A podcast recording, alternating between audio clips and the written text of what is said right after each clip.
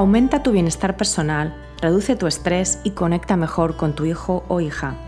Esto es Cuando tu hijo es diferente, un podcast para madres y padres de hijos con cualquier diferencia neurológica, de atención, de comunicación o de desarrollo. Yo soy Magui Moreno y te doy la bienvenida a este programa donde comparto herramientas, técnicas y consejos prácticos para que disfrutes de tu vida y de tu maternidad. Hola, ¿qué tal? Bienvenidos a un nuevo episodio de Cuando tu hijo es diferente. Hoy quiero hablar de un tema a menudo cargado de culpa para los padres de hijos con cualquier diferencia de desarrollo o de comunicación. Y es el tema de qué pasa con nuestros otros hijos, si los tenemos, los que se desarrollan de manera típica, los que no tienen necesidades específicas de apoyo. Como padres, ¿cómo ayudamos a nuestro hijo típico a que entienda la diferencia de su hermano o de su hermana? Debemos y cómo intervenir en la relación entre hermanos. ¿Qué hacemos con la culpa que sentimos si le damos más tiempo y atención a un hijo sobre otro u otros? Si sentimos que nuestro hijo neurotípico está de alguna manera sufriendo o saliendo peor parado a nivel de disponibilidad nuestra por las exigencias en la crianza de su hermano o de su hermana con necesidades específicas. Antes de entrar en la temática de este episodio, te cuento que la pedagoga Patricia Díaz Caneja y yo hemos creado Familias Diferentes, un programa de acompañamiento online para padres de hijos con necesidades específicas que tiene una duración de 8 semanas y que comienza el 4 de octubre. En él abordamos, entre otros temas, la dinámica familiar, incluida la relación entre hermanos cuando hay una neurodiferencia en casa. Es un programa en el que vamos a crear un espacio seguro solo para padres y madres, donde te ayudaremos a examinar a fondo tus valores, creencias, bloqueos y esos patrones emocionales que marcan la diferencia entre vivir bien y vivir sufriendo. Tienes toda la información del programa que tiene cupo limitado en mi web, que es maguimoreno.com barra familias diferentes. Y además, hasta el 28 de septiembre te puedes inscribir con un descuento del 20%. Y ahora sí, entramos en temática. Hoy te quiero hablar de hasta qué punto las familias somos ecosistemas y cómo una parte afecta al todo. Pero también de cómo no podemos responsabilizar a una parte, en este caso a nuestro hijo neurodiverso, de todo o de la mayoría de lo que sucede en el seno, en el seno de nuestro hogar. En este sentido, los padres tenemos de hecho la responsabilidad principal sobre cómo van las cosas en nuestra familia, pues somos los adultos y a menudo las relaciones entre nuestros propios hijos y con nosotros mismos podrían mejorar sustancialmente con un mayor grado de gestión emocional, de autoconocimiento y de comunicación asertiva por nuestra parte. Pero vamos por partes. Primero me gustaría explorar el tema de la diferencia entre tus hijos y cómo esto puede afectar a la relación entre ellos y también con vosotros. Y en la segunda parte del episodio te quiero hablar del sentimiento de culpa.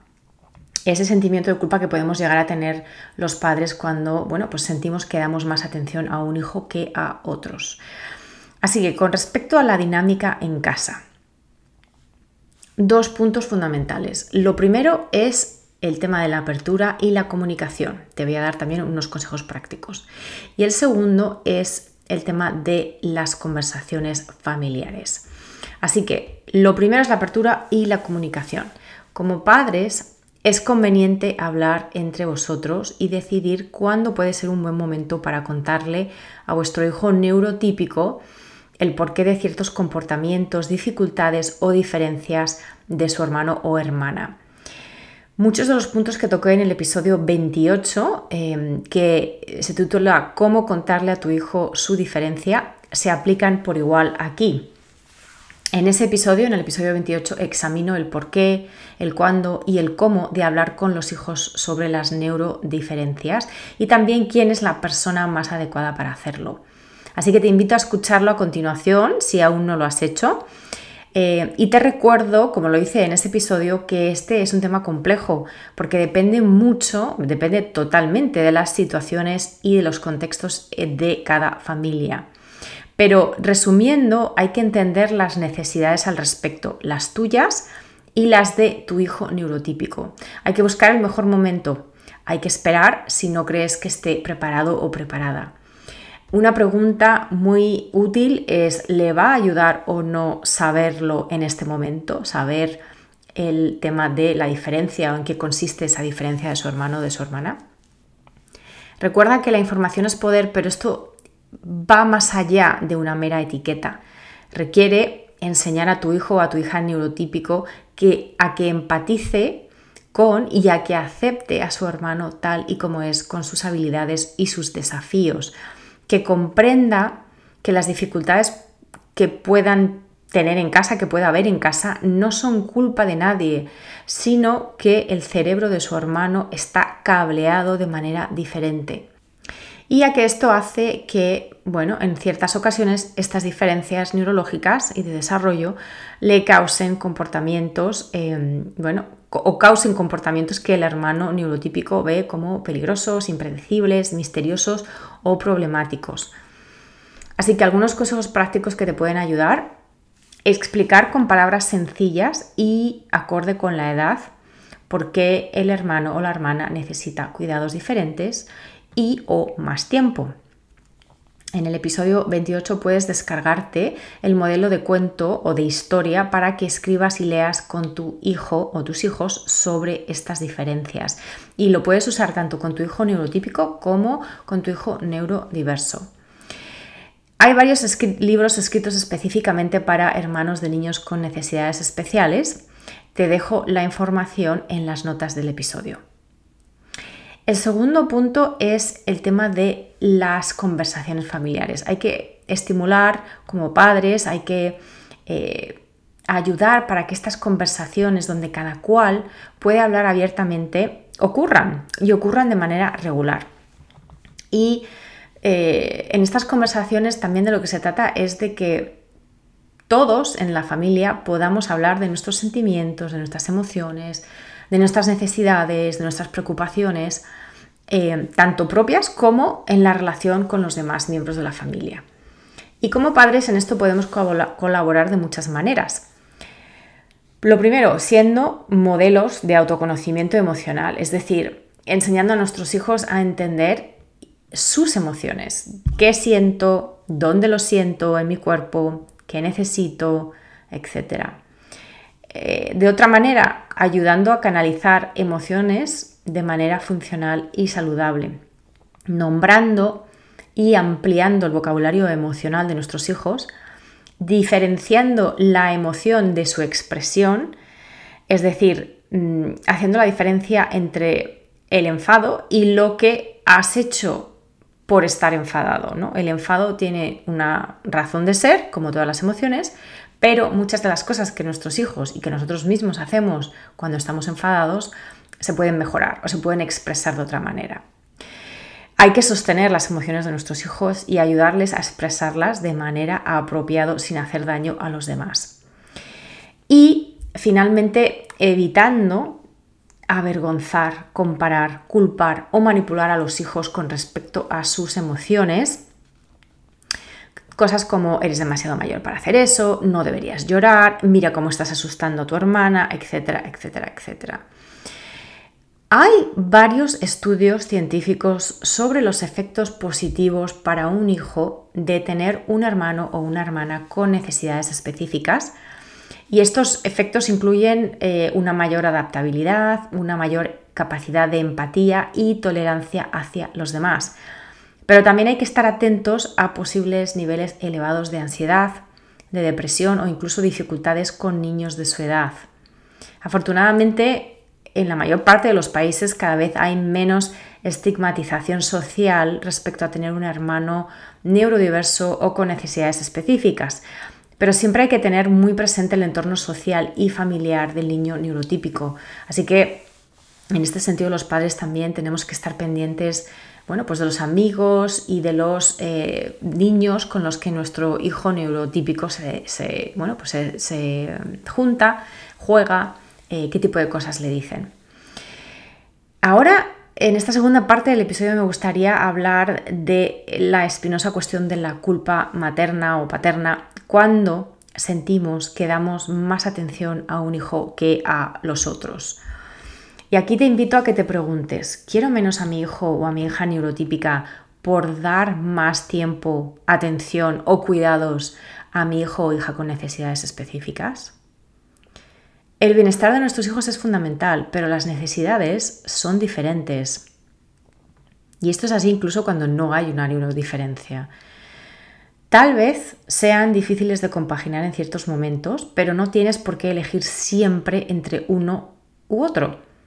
Aunque a nivel de tiempo o enfoque parezca que sí, es totalmente posible y de hecho conveniente que hables con tu hijo neurotípico sobre el amor incondicional que le profesas, que tienes por él o por ella, y que pienses en maneras concretas de traducir ese amor a tu hijo neurotípico en tiempo y en atención. Y más adelante te voy a dar algunas ideas prácticas. Pero antes también quiero decirte que es normal creer que la mejor manera de demostrar nuestro amor a los hijos es cuidando de ellos, pasando tiempo con ellos, haciendo cosas por o con ellos, en definitiva prestándoles atención.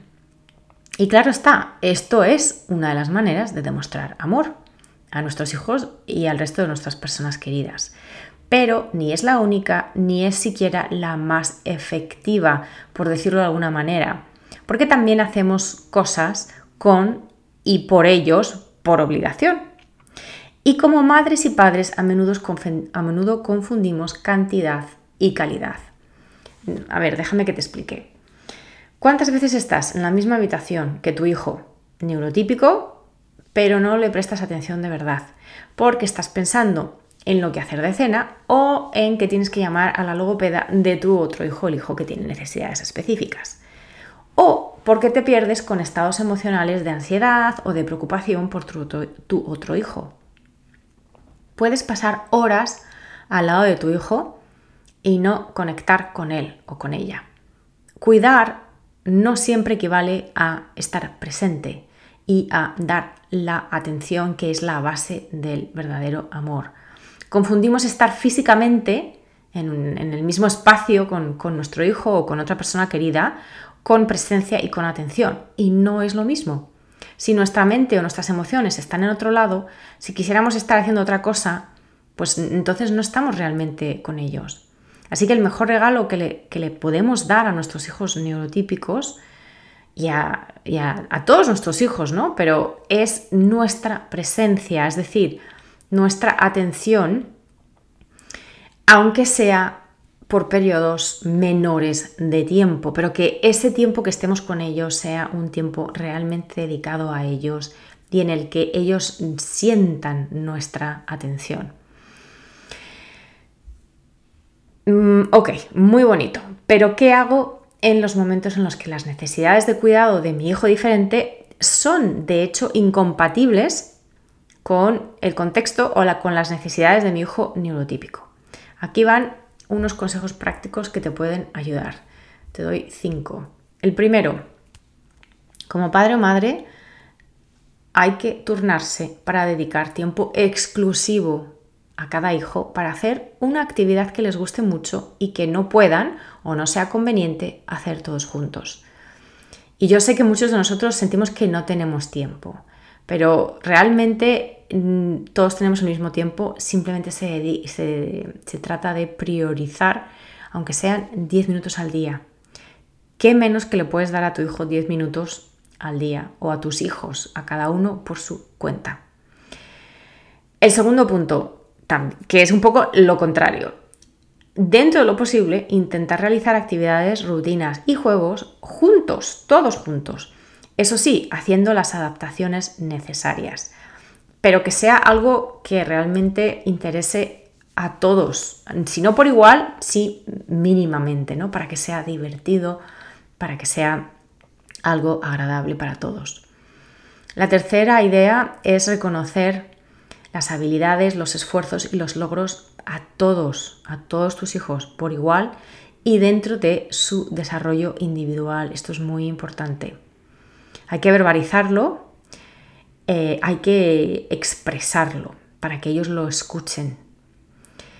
El cuarto punto, la cuarta idea es evitar, como padres y madres, echar demasiadas responsabilidades sobre tu hijo neurotípico que no sienta que se tiene que hacer cargo del hermano o de la hermana diferente. Dejemos que los niños sean niños por el mayor tiempo posible. No carguemos con expectativas adultas a nuestros hijos neurotípicos. Y el quinto punto es recurrir a profesionales como por ejemplo terapeutas de ABA, análisis conductual, terapia ocupacional, psicólogos e incluso psiquiatras si hay patrones recurrentes de agresión física entre hermanos. Hay que recordar como padres que todo comportamiento es comunicación y que en esas circunstancias hay que investigar por qué se están dando estas agresiones. Al final, el factor más fuerte que afecta a la interpretación de un hijo sobre la discapacidad o la diferencia de su hermano o hermana es la interpretación que hacemos los padres.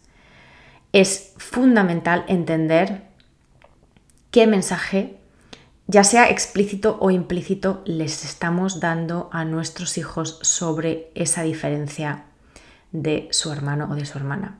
Así que abordar la diferencia de tu hijo con amor, con aceptación y como algo que es difícil, pero que también trae oportunidades y no solo desafíos para todos en la familia.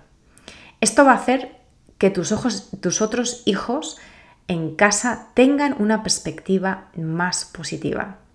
Esto sí que depende de ti. Espero que este episodio te haya aportado valor, te haya hecho reflexionar sobre cómo, de qué manera puedes mejorar eh, la relación, la calidad de la relación que tienes con tus hijos, tanto diferentes como neurotípicos, y colaborar a que la relación entre ellos también sea buena. Si te ha aportado valor, por favor ayúdame a llegar a más papás y mamás en nuestra situación compartiendo este episodio. Me puedes etiquetar en redes sociales o me puedes dejar un comentario o una reseña en la plataforma en la que lo hayas escuchado. De esta manera aumenta la visibilidad del programa y es más fácil que otros padres y madres lo encuentren. Si tienes cualquier comentario, duda o pregunta, me puedes escribir a. Como siempre, te deseo presencia con tu hijo, presencia contigo mismo, contigo misma y una vida plena. Gracias por escuchar Cuando tu hijo es diferente. Para no perderte ningún episodio, suscríbete en tu plataforma de podcast favorita o en YouTube. Si este episodio te ha aportado valor, por favor, compártelo con otras madres y padres en la misma situación o deja un comentario o una reseña para aumentar la visibilidad de este programa y que pueda llegar a más gente como tú y como yo en busca de apoyo. Si quieres saber más de mí, de mi trabajo y acceder a recursos gratuitos como el kit de primera ayuda, visita mi página web mauimoreno.com.